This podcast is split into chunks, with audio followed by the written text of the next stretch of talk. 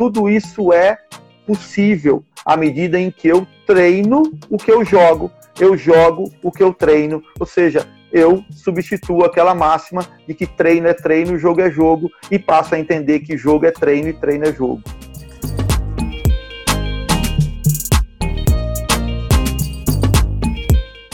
Oi, gente, sejam todos bem-vindos e bem-vindas ao GPSP Conversa. Eu sou Sara Silvério. E eu sou Paula Cimarelli. E o nosso podcast dessa semana foi com o professor Alcides Scaglia, que junto com a professora Larissa Galati, eles conduzem o LEP, que é o Laboratório de Pedagogia do Esporte na Unicamp em Limeira. Foi uma live feita na nossa página do Instagram, GPSPunicamp, e o tema foi Pedagogia do Jogo ou Jogo na sua Pedagogia? Ele é um dos grandes nomes da pedagogia do esporte e o nome, né? A referência sobre a pedagogia do jogo. Espero que vocês aproveitem e compartilhem com quem possa se interessar. Bom podcast!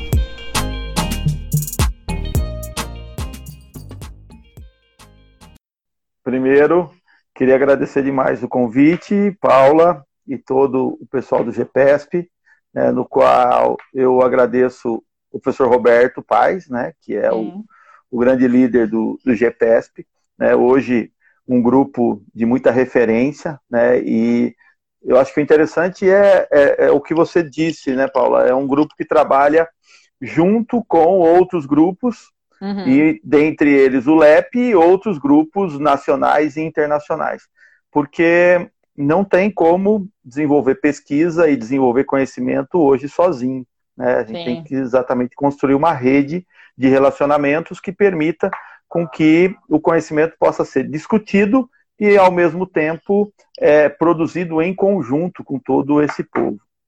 É, especificamente sobre, sobre o tema, né, pedagogia do jogo, eu tenho estudado isso há um certo tempo, né, e, obviamente, o culpado de eu começar a estudar é, esse tema é o professor João Batista Freire, do qual eu sempre faço referência, porque uhum. é importante, eu acho que a gente começar, principalmente nós que falamos no meio acadêmico, mas não só nós no meio acadêmico, mas todas as pessoas, até no sentido de começar a construir sua epistemologia da prática, ou seja, para que você comece a ter um pouco mais de, de, de consciência das teorias que sustentam a sua prática, que sustentam a sua fala.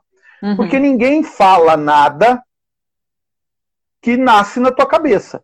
Tudo que você fala advém de alguma coisa. Né? Isso é a lógica do método. O que, é o método? É exatamente conseguir buscar o fio condutor que te leva a entender por que, que você pensa do jeito que você pensa. Uhum. Né? Especificamente no nosso caso é como que você dá aula do jeito que você dá aula. Ou seja, qual pedagogia te formou? Qual pedagogia hoje está muito presente na tua aula? Porque uma verdade precisa ser dita. Né? Ninguém dá aula sem pedagogia, sem conhecimento Sim. de pedagogia. Mas muitos não têm consciência de qual pedagogia ele está falando ou de qual pedagogia ele está aplicando. Então, falo tudo isso exatamente porque a gente precisa fazer referências é, importantes de onde vem a nossa fala, né? Por que, que a gente pensa desse jeito? Né? E o professor João Batista é o, o, grande responsável por a gente começar a estudar o jogo. Né? Em 92, é, eu não vou contar a história toda, porque senão, obviamente, não o tempo da live e o tempo que você me destinou não vai dar. É um desafio, né? hein, é, professor? Eu sei disso. É, é, um bom jogo, é um bom jogo. É um bom jogo. Né? Mas quando eu chego na faculdade em 92, o professor João Batista está querendo investigar a pedagogia da rua né? Uhum. querendo entender que pedagogia que existe é, no futebol de rua. Né? Uhum. Então, a ideia é, ao investigar o futebol de rua, descobrir qual pedagogia existe nesse futebol de rua. E isso nos remeteu a fazer vários estudos, dentre eles começar a investigar cultura lúdica, começar a investigar jogos tradicionais, começar a investigar como transpor essa ideia de jogos tradicionais de cultura lúdica, de co-construção dessa cultura lúdica dentro de processos de, de ensino, como que nós conseguimos organizar currículos a partir dessa ideia. E uhum. isso começou a desenvolver e, e, foi sempre estudos aplicados, né? Então, eram estudos teóricos, mas que tinha sempre um local de aplicação. né, e acho que isso é, é um ponto importante, porque Sim. senão a gente fica falando de teoria, falando de teoria, que as pessoas muitas vezes não conseguem enxergar a aplicabilidade dessas ideias, dessas teorias.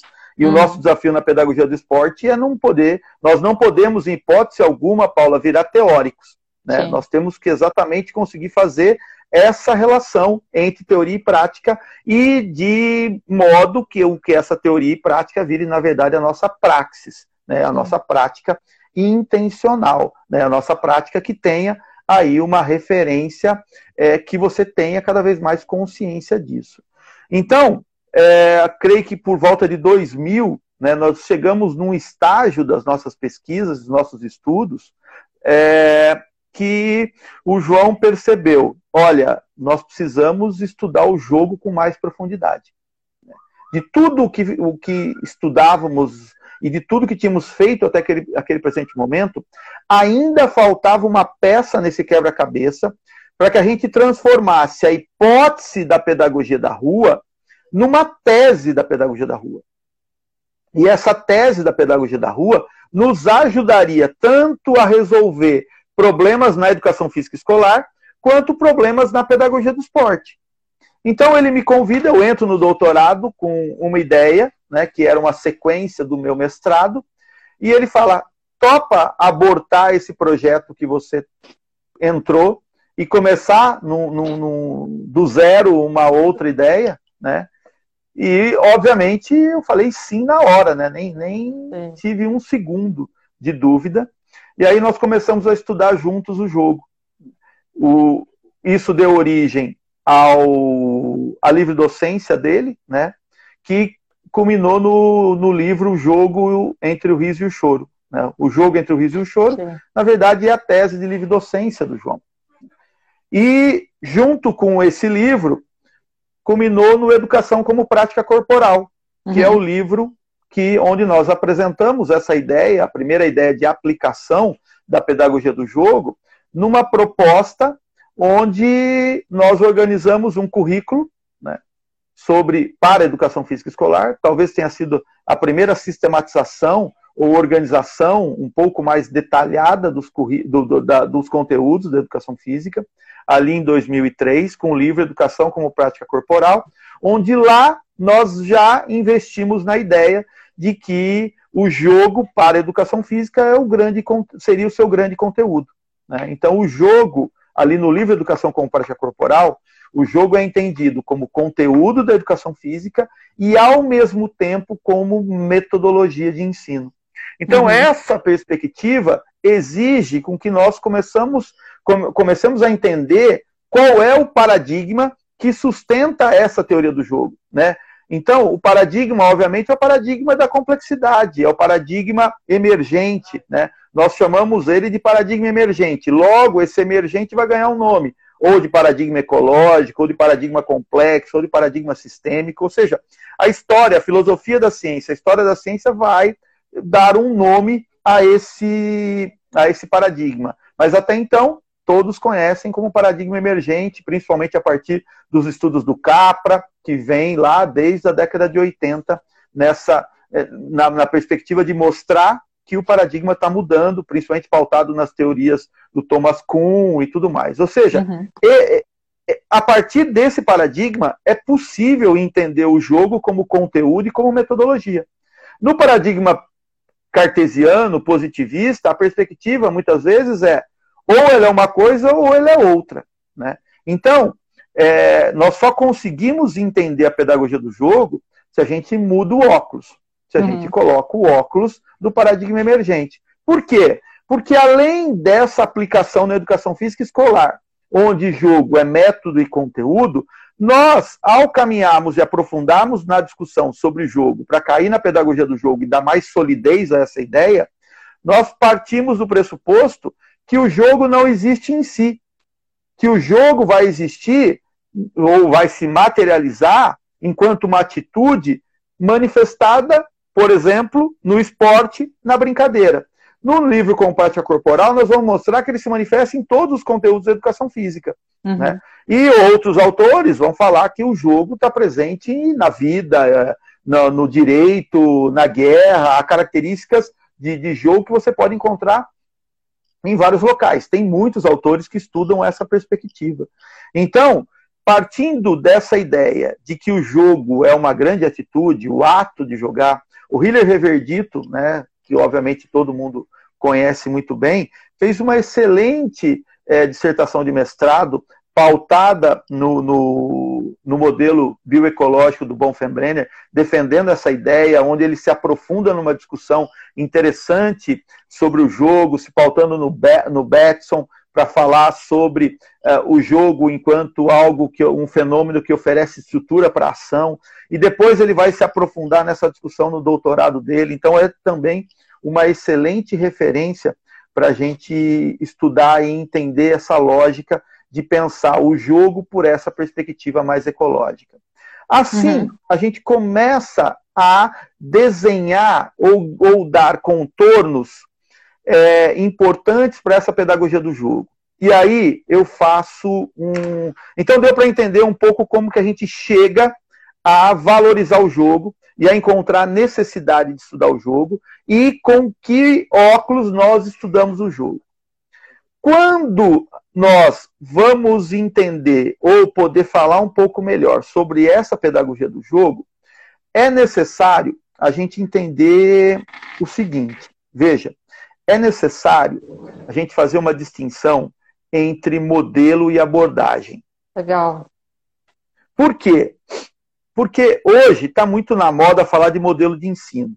Hum. Né? O mundo, no mundo pipoca modelos de ensino. Existem um milhão de modelos de ensino na nossa área é, e, infelizmente, talvez alguns cursos de educação física pouco estudam é, outros países e têm consciência de que esses modelos de ensino são importantes para que reforcem a ideia de, de, superação de um método tradicional de ensino de esporte.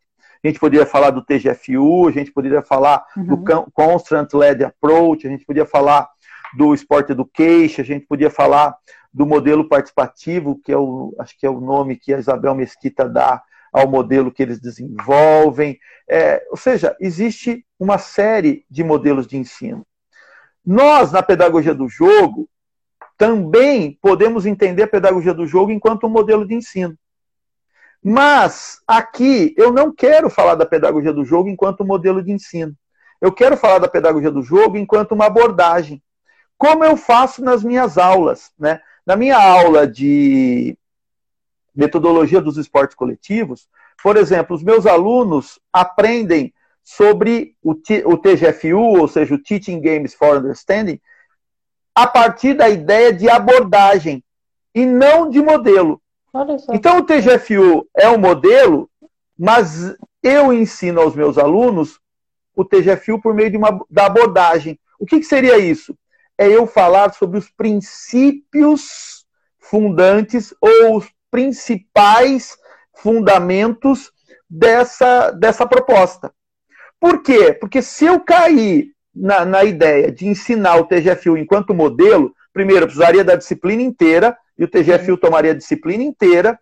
Por quê? Porque o modelo já é a aplicação desses princípios de modo muito particular. De modo muito particular.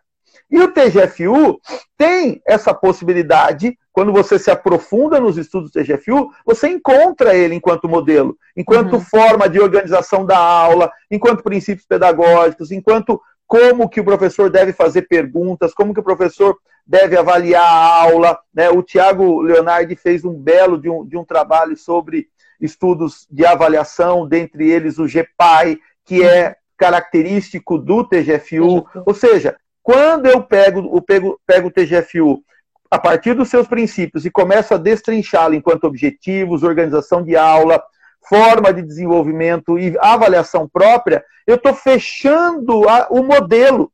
Né?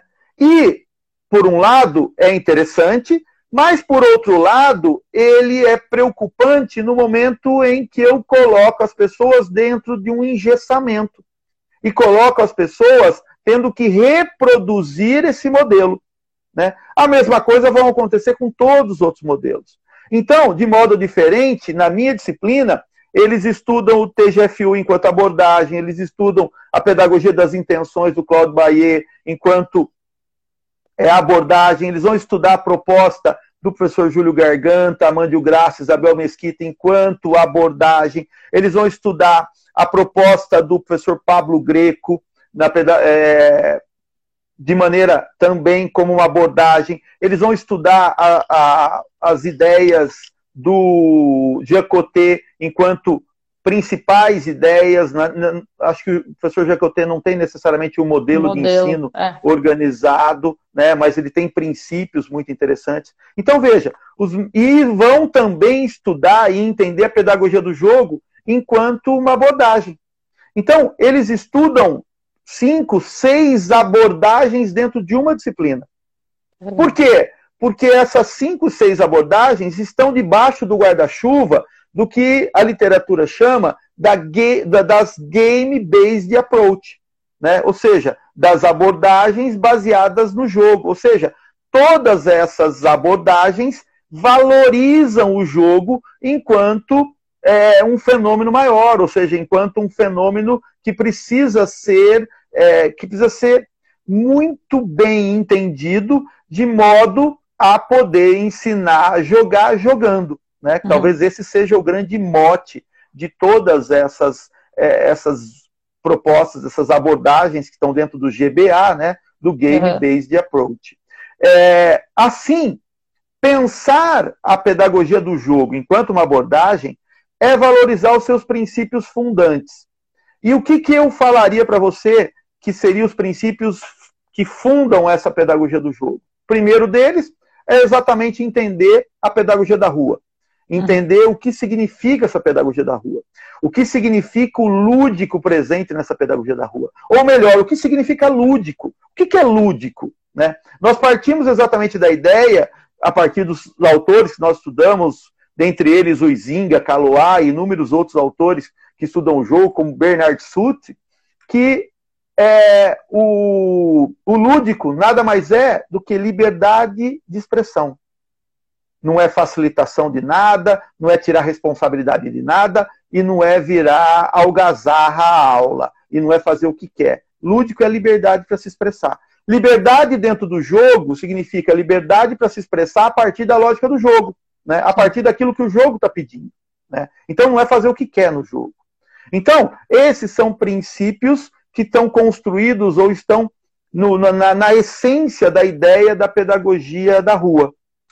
A partir da pedagogia da rua, a gente avança nos princípios fundantes da, da, da pedagogia do jogo enquanto abordagem, que são o ambiente de jogo e o ambiente de aprendizagem. A uhum. pedagogia do jogo, para nós, ela precisa exatamente valorizar e, e, e, desenvolver esses dois ambientes. O ambiente de jogo é o ambiente que preserva as características essenciais do jogo, e que permite com que eu entenda essa atitude de jogo, que eu, que eu entenda que esse jogador está em estado de jogo, porque as características que explicam o jogo estão ali presentes, pautado basicamente em quatro pressupostos, que seriam de representação do, do jogador, do, da pessoa que está jogando, tem a possibilidade de se sentir representado no jogo, ou seja, de se sentir motivado pelo jogo, de se sentir dentro do jogo. O desafio, que o jogo precisa a todo momento me desafiar. Uhum. A imprevisibilidade, não existe jogo sem imprevisibilidade. E a perspectiva de gerar desequilíbrio. Esse jogo tem que gerar desequilíbrio. Ou seja, esse jogo é risco. Eu tenho que me arriscar. Veja que, que paradoxo interessante ao entender essas características do ambiente de jogo. O ambiente de jogo é um ambiente seguro porque é um ambiente ficcional, é mentira. O jogo não é realidade. O jogo, ele é uma suspensão dessa realidade. Uhum. Ele é uma forma de eu subverter essa realidade. É uma ação muito interessante, longe de ser alienante, é uma ação para que eu possa me impor frente à realidade, para que eu possa ser subversivo frente à realidade, para que eu possa ser o ser do jogo, só que esse ser do jogo, para usar uma metáfora do professor João Batista Freire, eu preciso estar sempre em embate com o senhor do jogo. Por isso que eu não posso fazer o que eu quero. Né? Eu tenho poder no jogo, eu sou poderoso no jogo, eu sou super-homem nitiniano no jogo, mas eu tenho que enfrentar o Senhor do jogo. E o Senhor do jogo, continuando a metáfora do João, é exatamente o que garante o desafio e a imprevisibilidade. E, nessa, e, nesse enfrentamento, nesse embate com o Senhor do jogo, é que gera o desequilíbrio, é que gera a necessidade de, de, de que o jogador possa se reestruturar, possa ter os seus esquemas de ação, para usar um conceito piagetiano, possa ser modificado, possa, por processos de assimilação e acomodação, atingir uma equilibração majorante. Então, tudo isso está dentro do ambiente de jogo, que muitas vezes nós caracterizamos como estado de jogo. Uhum. O estado de jogo tem que ser entendido não como é, um estado apenas, mas o estado de jogo tem que ser entendido enquanto um, um, um, um gradiente. Vamos fazer uma analogia. Né? Pense um gradiente, um, um gradiente de cor azul, onde eu tenho lá nessa, nessa disposição do mais pigmentado azul, ou seja, de um azul mais escuro para um azul mais claro. Uhum. Tudo que é azul é estado de jogo. Só que eu tenho talvez um estado de jogo que caminha para uma intensidade maior nesse gradiente, quanto eu tenho um, um estado de jogo que ele é menos intenso à medida em que eu me aproximo de um, de um azul mais claro. Se virou verde, se virou amarelo, deixou de ser jogo. Né? Eu saí do estado de jogo. Só para não, não ficar parecendo que frivolidade e êxtase, que são os polos que limitam o jogo, eles são como se fossem faces de uma mesma moeda. Não são faces de uma mesma moeda. Né? Eles de delimitam um campo e você precisa ter sensibilidade pedagógica suficiente para entender em qual intensidade os teus alunos estão. Uhum. Será que é interessante que os teus alunos fiquem em alta intensidade de concentração a todo momento no jogo? Ou será que eles precisam controlar essa intensidade de concentração? Será que há momentos em que eles precisam estar muito bem é, controlar, eles consigam se controlar muito bem para se manter durante um período longo em alta intensidade de concentração? Tudo isso é possível à medida em que eu treino o que eu jogo, eu jogo o que eu treino, ou seja, eu substituo aquela máxima de que treino é treino, jogo é jogo, e passo a entender que jogo é treino e treino é jogo. Tudo isso é ambiente de jogo, Paulo. Agora, nós temos que cuidar de um outro princípio dentro dessa abordagem, que é o princípio da, do ambiente de aprendizagem. Esse ambiente de aprendizagem é o ambiente onde o professor, o treinador, vai colocar o que ele quer que os alunos aprendam em jogo. Uhum. E aí está o desafio, e, e de novo eu volto a falar, a sensibilidade pedagógica desse professor e a experiência desse professor ministrando aulas, né, e sentindo o jogo, e vivenciando o jogo. Por quê? Porque nesse ambiente de aprendizagem, eu tenho que tomar cuidado, porque se ficar muito, muito evidente aquilo que eu quero que, o, que os alunos aprendam, ou seja, eu force a barra, muito facilmente os alunos deixarão de estar em estado de jogo. Uhum. E aí, a, o, o desafio da pedagogia do jogo é exatamente manter o equilíbrio entre o ambiente de jogo e o ambiente de aprendizagem. Né? Como a Kishimoto falava sobre o jogo educativo. O jogo educativo tem que ter um equilíbrio entre a função lúdica e a função educativa. Na pedagogia do jogo, nós temos que ter um equilíbrio entre o ambiente de jogo e o ambiente de aprendizagem. Porque, senão, se essa balança pender para o lado do ambiente de jogo, há uma facilidade muito grande dos seus alunos estarem mais vivendo um ambiente de recreação do que um ambiente de aprendizagem. E se cair para um outro lado e ficar muito evidente a aprendizagem, talvez tenha uma perspectiva dos alunos estarem entendendo que eles estão mais trabalhando, entre aspas, não trabalhando no sentido negativo, mas mais treinando, talvez seja a melhor palavra, do que jogando. Eles estão mais treinando do que jogando. E aí, talvez seja simplesmente, se eu faço isso, é simplesmente talvez um remendo novo num pano velho de uma pedagogia tradicional, né? Porque a pedagogia tradicional valoriza exatamente esse treinar em detrimento ao jogar.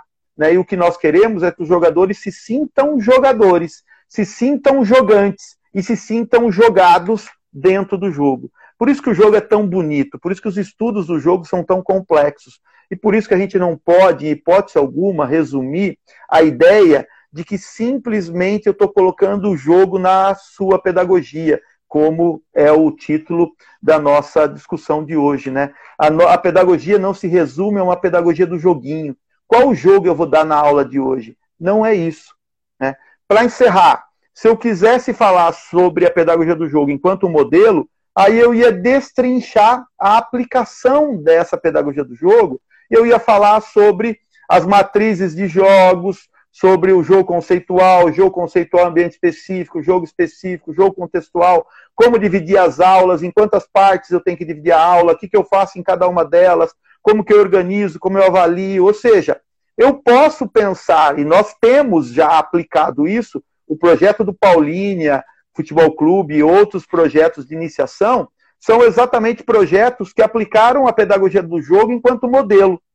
Né? Mas eu quero e falo a todo momento para os meus alunos sobre a pedagogia do jogo enquanto uma abordagem para que todos tenham a possibilidade de se apropriar dela e criar os seus modelos, porque eles não podem e não devem ser meus discípulos e ficar uhum. simplesmente reproduzindo aquilo que eu falo, do jeito que eu falo, do modo como que eu falo. Porque senão eu seria simplesmente um enganador, um engodo, quando falo que eu defendo uma pedagogia emancipatória e uma pedagogia humanizadora, né? Porque eu não estaria nem humanizando e nem emancipando, eu estaria criando Sim. um bando de discípulos e um bando de pessoas que fariam, seriam vaquinhas de presépio, falando amém para aquilo que nós estamos fazendo, do modo que nós estamos fazendo, a ponto de eu falar, Paula, você não é minha discípula porque a pedagogia do jogo, da forma como você está aplicando, está totalmente errada. Né? Não é assim que nós defendemos. Nós defendemos que o jogo que você está fazendo é chamado de jogo X e você chama de jogo Y. Então, você está banida da nossa religião.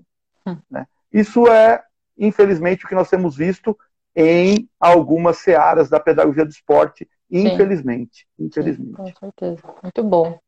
Legal. É, eu vou. Eu tenho um monte de pergunta aqui, inclusive tem um Denis. Quanto tempo eu gastei para falar tudo isso? Ah, professor, vamos fingir que foi 15. Vai, fica orgulhoso. Ah, 15 minutos, 15 14, minutos. 14. 14. Ótimo. É, então fui bem, fui bem. Porque você é... sabe, a gente entra em estado de jogo, a gente não é mais regido pelo não, Deus Cronos. Entendi. Nós somos regidos pelo Deus Kairos. e somos então... regidos pelo Deus Kairos, vivemos o tempo do prazer. Claro. Ai, ai, mas vamos lá. Eu quero fazer é, uma pergunta, pegando um gancho, e aí a pergunta é minha mesmo, já vou fazer a pergunta do pessoal, pegando um gancho no que você falou, assim. É, como é que uma pessoa que está na prática, está formada há algum tempo, ou que seja um, recém-formado, mas vamos pensar numa pessoa que já tem algum tempo de prática. Como é que ela pode detectar na própria ação pedagógica dela que ela está só usando do jogo, ou no sentido de é, falo que, que uso da pedagogia do jogo, mas na realidade não uso, só uso o jogo enquanto uma estratégia, ou que, se ela realmente está pautada nas concepções da pedagogia do jogo. Tem algumas, algumas, alguns elementos que são é, possíveis de serem pensados? Veja, é, boa pergunta, Paula. Eu acho que emenda com na, no que eu acabei de falar. Uhum. É, o desenvolvimento do, do, um modelo de ensino, ele, ele tem que ser muito particular, tem que ser muito do professor.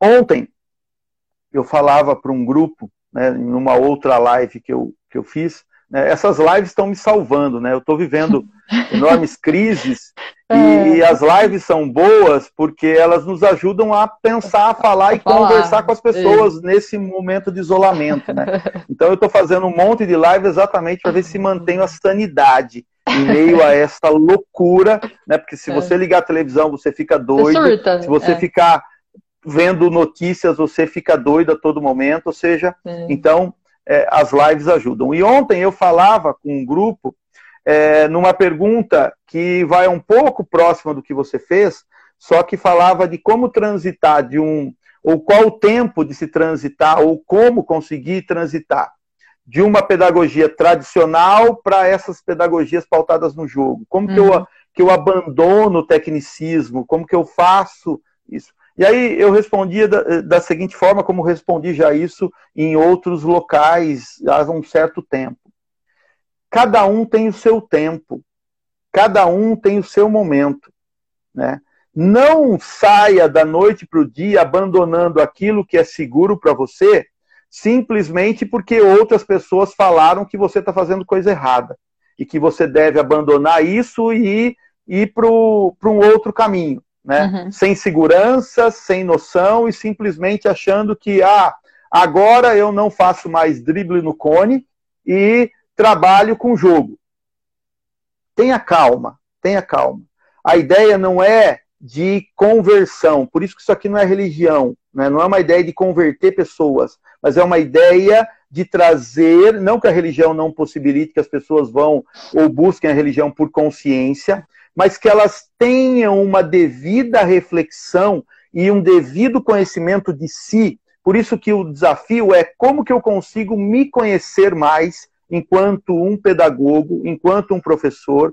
Por isso eu sugiro, né, que dentro dessa ideia de comunidades de prática ou dentro dessa ideia até de trocas onde eu possa ter um coordenador pedagógico, por exemplo, próximo uhum. de mim, né?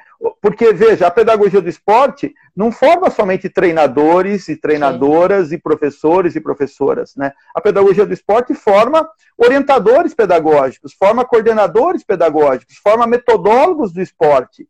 E eu posso me aproximar de um, de um pedagogo do esporte que tem essa formação e que me ajude a fazer a reflexão.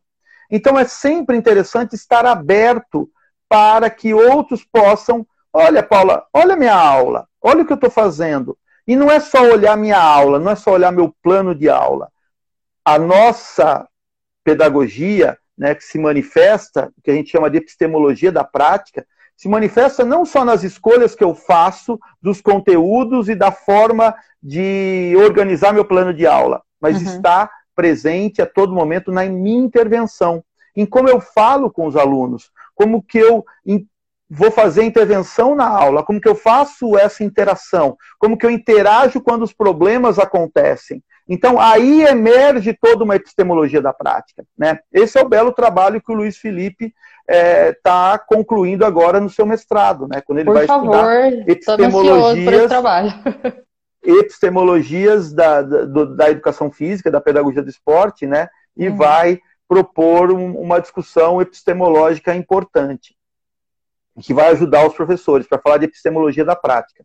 Mas concluindo é, a tua pergunta, esse é o tempo de cada um. Então, uhum. se eu começar a pensar o jogo e usar o jogo de maneira instrumental, por exemplo, ah, eu dou, eu faço passe 2 a 2. Eu coloco uhum. os meninos um de frente para o outro e faço é, 10 passes para provocar você, é, 10 passes de peito, 10 passes quicado, 10 passes sobre a cabeça e 10 passes de gancho. Nunca existe, você nunca viu uma aula de basquete desse jeito. Não. Né? Ah, e, então, eu não faço mais desse jeito. Agora eu vou criar um jogo de bobinho para que esse passe aconteça.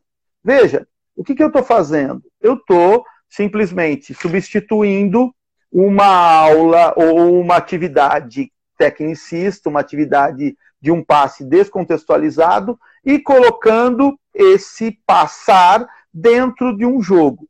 Uhum. Talvez inicialmente eu faça essa transposição apenas pensando na funcionalidade do jogo. O que é pensar na funcionalidade do jogo? É pensar basicamente no movimento que acontece ali dentro do, da atividade técnica e levar esse movimento para dentro do jogo. Uhum. Querendo ou não, foi a primeira coisa que nós fizemos lá em 92, quando a gente começou a estudar.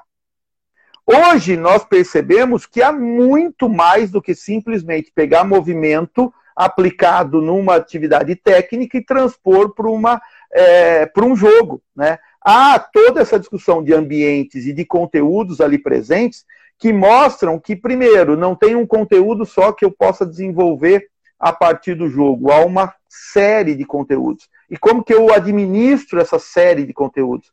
Porque antes, num treino técnico desse passe de peito, eu limito muito as ações que estão acontecendo ali, os uhum. gestos que estão acontecendo ali. Quando eu coloco isso dentro do jogo, as possibilidades ampliam, se amplificam. Né? E eu tenho, além do passe de peito, outras possibilidades de execução. Talvez o grande equívoco seria eu sair de um passe de peito 2 a 2 e ir para um bobinho onde eu coloco a seguinte regra: é obrigado só passar de peito. Sim. Veja. Uhum. Ah, ó, eu estou usando o jogo, mas eu estou obrigando a só passar de peito. Tudo bem, né? Já saiu de uma atividade e foi para outra.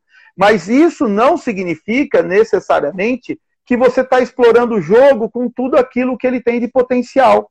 Porque você simplesmente vai falar ou vai usar a mesma lógica do, do treino técnico, onde você separou o movimento, para separar esse movimento dentro do jogo. E aí você limitou todas as outras possibilidades presentes.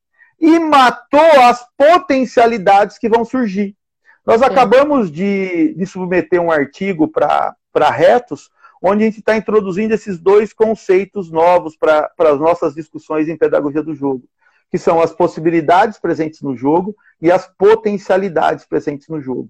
Porque isso tem sido é, parte de um estudo maior que nós estamos fazendo agora, que é o, de investigação dos jogos tradicionais, para que a gente linke a um projeto maior ainda, um projeto guarda-chuva maior ainda, que é de retorno às origens, para a gente voltar a discutir pedagogia do jogo, desculpa, pedagogia da rua, só que agora com 28 anos de experiência nessa discussão. Então, depois de 28 anos que a gente começou a discutir pedagogia da rua e foi para muitos caminhos, como eu acabei de relatar aqui, agora a gente vai voltar à pedagogia da rua para uhum. investigá-la com todo esse acúmulo de conhecimento. É a mesma coisa, você já deve ter vivenciado isso. Você leu um livro é, na graduação e entendeu X coisas presentes no livro.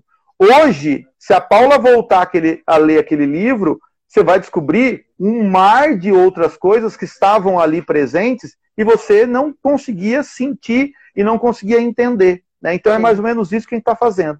Nós vamos Legal. voltar, né? E aí não sou eu sozinho, sou eu e o professor João Batista Freire, que Legal. juntos estamos de novo voltando a discutir pedagogia é, da bom. rua, de posse de um grupo de alunos que estão nos ajudando, de orientandos. Bom, muito bom. E quando, quando sai esse livro? Boa pergunta, né? Ah, esse vai sair um tratado, né? Vai sair um tratado. Aí, ó, vou aproveitar uma, uma pergunta. Denis, prometo que eu já vou para as suas perguntas, tá bom? É que tem a ver com o que ele falou. É, o Felipe perguntou quais as suas indicações de livros para entender melhor sobre pedagogia do jogo. Olha, eu começaria pelo. Oh, por coincidência, está aqui. Livro O Jogo entre o Riso e o Choro, ah, sim, né, que é a tese de livre docência do professor João Batista Freire. Legal. Depois, não sei, você poderia ir na, nas teses construídas na, na minha tese de doutorado, ou uhum. no livro educação, no livro Educação com Prática Corporal, talvez da parte mais teórica do livro, né, não na parte aplicada. A minha, o livro Futebol e as Brincadeiras de Bola com os Pés. Ah, tem outro livro interessante que chama O Jogo Dentro e Fora da Escola, que é um hum, livro organizado é. pelo professor João Batista Freire uhum. e a professora Silvana Venâncio. Eles organizaram esse livro. Eu tenho três capítulos dentro desse livro, e um dos capítulos fala exatamente sobre o jogo enquanto um sistema complexo, que é parte das discussões que eu estava fazendo na minha tese de doutorado e que não entram no livro Futebol e as Brincadeiras de Bola com os Pés. Legal. Gente, queria dizer que o Alcides ele não pode ouvir essa pergunta. Indica um livro? Que ele indica uns 300. Dá para olhar, né, atrás, tem alguns livros. Paula, que esse fundo aqui é aquele fundo que a Amazon está vendendo. Né? Aquele é, fundo não biblioteca. sabia que tem isso. Mentira! Vou comprar esse negócio. Só finge que eu sou intelectual, gente. Eu não sabia, professor. Muito bom, muito bom. Legal, muito bom. Então vamos lá, Denis. Ele perguntou, essa pergunta eu acho legal porque bastante gente faz, assim, pelo menos para mim. Quais são os conceitos transferíveis na pedagogia dos, para os esportes individuais? E dessa maneira, quais referências não são aplicáveis? Quando a gente fala em pedagogia do jogo, dá para pensar nos individuais? Mas lógico, porque todos os, os jogos são coletivos e individuais, né? Uhum. Talvez a, a, grande discussão seja, e talvez esse seja o, o, pano de fundo da pergunta dele, do Denis, é uh, toda aquela discussão, principalmente do Bahia, que vai falar de jogos coletivos, uhum. né? E a gente tenta pegar aquelas ideias do Bahia, dos jogos coletivos, e aplicar diretamente nos jogos é, individuais. individuais. Né? Dá uma o que é em partes possíveis. Em, em, desculpa, que é em parte possível. Uhum. Né? Mas a gente não precisa ficar preso a ter que colocar é, forçadamente uma atividade ou um, um, um, jogo individual dentro da lógica de um jogo coletivo. Vamos Sim. descobrir e estudar a lógica do jogo individual. Mas a discussão nunca é apenas para jogo coletivo. Ela é totalmente pautada em jogo, na grande família do jogo, quer seja é. as subdivisões que vão acontecer na sua sequência. Os jogos de invasão, os jogos de rede, os jogos de parede, os jogos de bola com as mãos, os jogos de bola com os pés, ou seja, você pode criar uma grande genealogia da família dos jogos, ramificando e entendendo alguns cruzamentos, algumas aproximações, é exatamente a constituição da lógica da, da, da genealogia de uma do ser humano, né? Uhum. Como se você pegasse o ser humano e começasse a entender as várias famílias que vão se derivando desse ser humano. Sim. Se eu fosse dar exemplo, a gente ia ah. ficar o resto 30 aqui, anos. Né? Mas, a gente ah. podia, mas a gente podia falar da aplicação dele no atletismo, a gente poderia ah. falar da ah. aplicação dele no, no jogo de tênis, a gente poderia falar dele nas lutas. A gente tem muitos trabalhos e evidências, principalmente na área das lutas, né? Sim. Que, aliás, é um, grupo que está perto de vocês, né? Lá em Limeira. A gente conversou Sim. lá na, na disciplina. Esporte de, de raquete, é, a, a Larissa. De raquete, o gri... é gripper, né? Junto com o gripper, o Isso. pessoal ali que tem desenvolvido com, com muita propriedade é, essa discussão. Né? É verdade, é uma boa referência, gente. Dá uma procurada aí, Gripper. No Gripper. Eu acho que é do jeito que se, se fala, é o jeito que escreve, né? É, é, o grupo lá de Limeira, a professora Larissa Galati acompanha. É, é, um grupo bem sério, bem bom em relação ao que eles fazem mesmo. É, então fica aí a dica. É, como que você vê os jogos digitais? Reginaldo perguntou. Na perspectiva do, da pedagogia do jogo, é possível?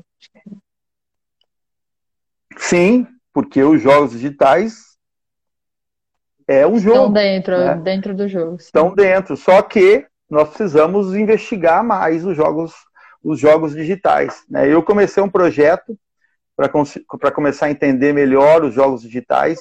Quero me aprofundar nessa discussão. Né? Acho que a gente precisa, é, não podemos negar esse fenômeno, né? precisamos entendê-lo. É, eu comecei a fazer uma pesquisa tentando fazer uma aproximação entre o conhecimento tático declarativo presente no jogo FIFA né, uhum. e no jogo de futebol, e tentando ver se há aproximações.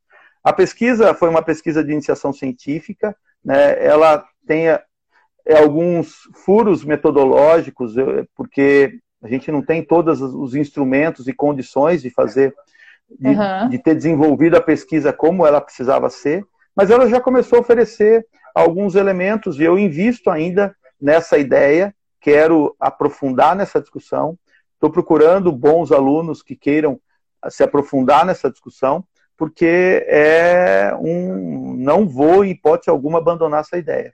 Né? Sim. Então, é, é algo pra, que... pra, só para só mostrar qual é a ideia, qual é, é uma hipótese. Uma das hipóteses, existem inúmeras outras, mas uma das hipóteses é que o conhecimento tático declarativo que se deriva do jogo FIFA pode ajudar a melhorar o conhecimento tático declarativo do jogo de futebol. E se, se isso acontece no que diz respeito a conhecimento tático declarativo, obviamente o conhecimento tático processual, processual. segue na mesma lógica, e aí você consegue perceber essa transferência de conhecimentos presentes no FIFA, no jogo FIFA, e estou usando o jogo FIFA, mas é qualquer jogo de futebol de plataforma, aí Xbox, todos os, os jogos eletrônicos, e o, e o jogo de futebol com toda a sua organização tática. Então é uma discussão muito profícua, acho que tem muito campo aí para se explorar. Fica aí a dica, quem quiser ser orientado pelo professor Alcides, apareça com um projeto interessante nesse sentido, né? Sabe um outro projeto que, que eu estou orientando agora no, num TCC? Então, veja, ah. são, são projetos pequenos ainda, né? Nós precisamos por exemplo, precisaria de, eu preciso ganhar, ganhar dinheiro, o que eu falo é ganhar dinheiro de edital, uhum, para, por exemplo, comprar equipamentos, como comprar o, o um Xbox, um PlayStation, para colocar no laboratório, trancado, ah. né, para que os alunos não. Quero ver os orientandos estudarem. É, mas e outros equipamentos de filmagem e tudo mais para que a gente possa levar as pessoas dentro do laboratório para a gente fazer essa pesquisa. Né? Mas a, o pesquisa simples que eu estou fazendo é de treinador de, de jogadores de jogos eletrônicos. Jogos eletrônicos. Sério? Uau! Como você, é, como você é treinador, ou como você pode ser treinador para um, um grupo que queira melhorar no, no FIFA. Hoje uhum. o, projeto é em cima do FIFA né? Que legal. Mas poderia ser de LOL, poderia ser. Existem Sim. treinadores de LOL.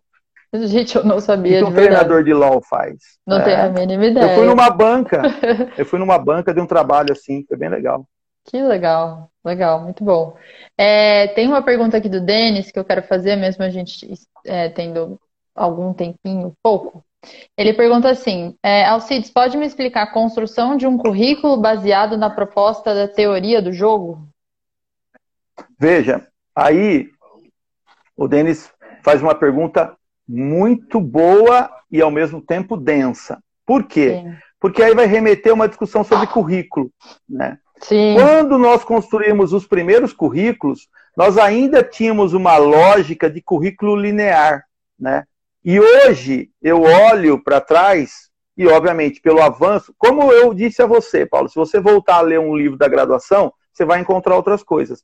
Quando eu volto a ler o, o, o, as pesquisas e, e, alguns artigos que nós publicamos, eles foram importantes naquele momento. Hoje, muitas das coisas que estão ali estão um pouco superadas e a gente explicaria de um outro modo.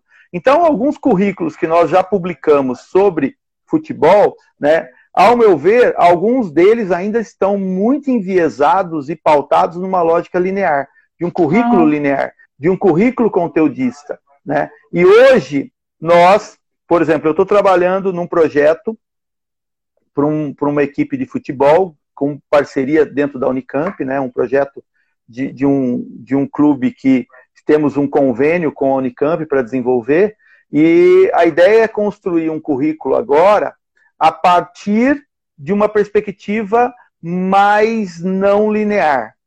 Então, não respeitaria uma linearidade, uma organicidade de conteúdos, e sim partiria de uma lógica de tentar é, ir construindo esse currículo à medida em que se avança as discussões e o encadeamento da construção dos conhecimentos desenvolvidos nos treinos. Né? Uhum. Aí existem N possibilidades. Né?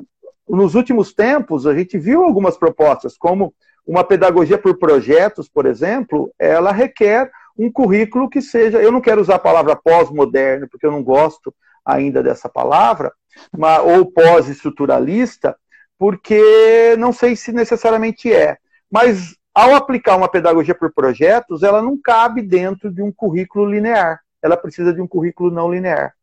Como eu tenho uma influência muito grande de Frenet, né, a pedagogia Frenet, ela não suporta um currículo linear, né? Ela suporta ou ela precisa ser desenvolvido por um currículo não, não linear. Uhum. Então, eu caminharia agora cada vez mais para me aprofundar e organizar um currículo para aplicar a pedagogia do jogo a partir de uma lógica mais não linear do que de uma lógica linear. Sim. Mas estudar currículo, e aí para estudar currículo eu sugiro para início a tese do Tiengo. Tiengo acabou de, de defender uma tese que ganhou um prêmio agora, né? E essa tese vai virar um livro. E recomendo, porque ele estudou o currículo de um time de futebol. Muito bom. Já está disponível online? De futebol, não sei. Não sei, acho que não, né? Quando ele Porque defendeu? São, a gente pediu, defendeu ano passado. Então já é, a gente pediu dois anos, não, ah, então não são é dois anos. É. Mas Olha vai isso, sair em livro agora, tá. e livro gratuito, porque é um livro que o governo vai bancar porque ele ganhou o prêmio do governo. Que legal, muito bom, muito bom. Professor, a gente tem algumas outras perguntas aqui, mas como a gente tem feito toda semana, vamos respeitar os 60 minutos, para as pessoas também não cansarem, né? É, então a gente tem aqui três minutinhos antes dessa live encerrar. Eu queria mais uma vez agradecer a sua presença, a sua disposição, o seu tempo. Eu sei que você gosta muito de falar, então acredito que não tenha sido um esforço muito grande. É, gente, o professor Alcides é super acessível. É, quem, Para quem não acompanha ele, sugiro acompanhá-lo nas redes sociais. É, junto a ele, a, a, o perfil do LEP, acho que você pode aproveitar desses últimos minutos aí para fazer essa propaganda de um trabalho incrível que eles têm feito, é, voltado para essa questão mais digital mesmo, de acesso do conteúdo. Enfim, muito obrigada mesmo, professor. Obrigada, pessoal, por estar aqui, acompanhar. E aí, faz a propaganda do LEP Digital, por favor, que a Pedagogia do Esporte agradece. Boa. Primeiro, é, agradeço demais Paulo, a possibilidade, professor Roberto Paz, é, e aproveito esses minutos finais para, como você disse, fazer a propaganda do LEP Digital.